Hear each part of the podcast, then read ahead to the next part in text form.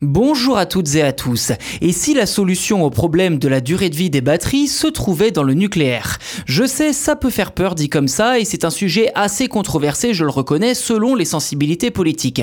Seulement, des chercheurs anglais se sont aperçus qu'ils pourraient utiliser des déchets radioactifs pour les incorporer dans des batteries, ce qui permettrait de rendre cette même batterie quasi inépuisable, immortelle. Seul problème, la faible puissance de la batterie. Si l'idée a de quoi interroger, il est tout de même possible d'y voir un certain nombre de bénéfices que je vous propose de découvrir dans cet épisode. Avant toute chose, connaissez-vous le carbone 14 ou 14C Il s'agit d'un des isotopes du carbone naturellement présent dans la nature, mais le carbone 14 peut aussi se former de manière artificielle comme dans le cœur d'un réacteur nucléaire. Inutile de préciser que ce carbone 14 issu du nucléaire est donc radioactif et que ses effets peuvent durer près de 5700 ans.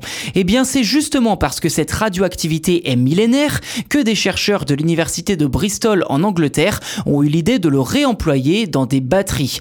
En fait, les chercheurs veulent extraire le carbone 14 des blocs de graphite issus des anciens réacteurs nucléaires démantelés au Royaume-Uni pour en faire des diamants artificiels.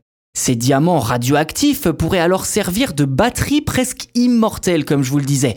En effet, les chercheurs expliquent que le diamant peut se comporter comme un semi-conducteur, un peu comme le silicium qui permet de produire de l'électricité photovoltaïque à partir des rayons du soleil.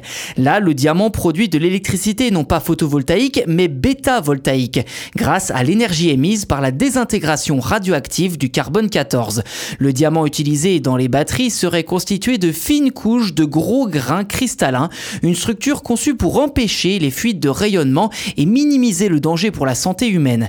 D'après les chercheurs que je cite, les particules bêta de carbone 14, bien qu'énergétiques, ne voyagent pas très loin. Elles sont encapsulées dans une matrice dense, ce qui signifie que la probabilité que la batterie émette un rayonnement capable de pénétrer la peau humaine est négligeable. Fin de citation.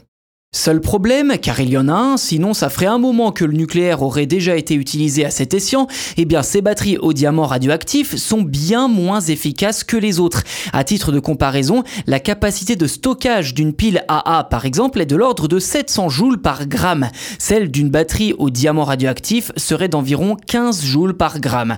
Or, la pile AA se vide en seulement quelques heures ou quelques jours dans le meilleur des cas, quand celle au diamant radioactif peut tenir près de 6000 ans avant que le courant produit soit divisé par deux.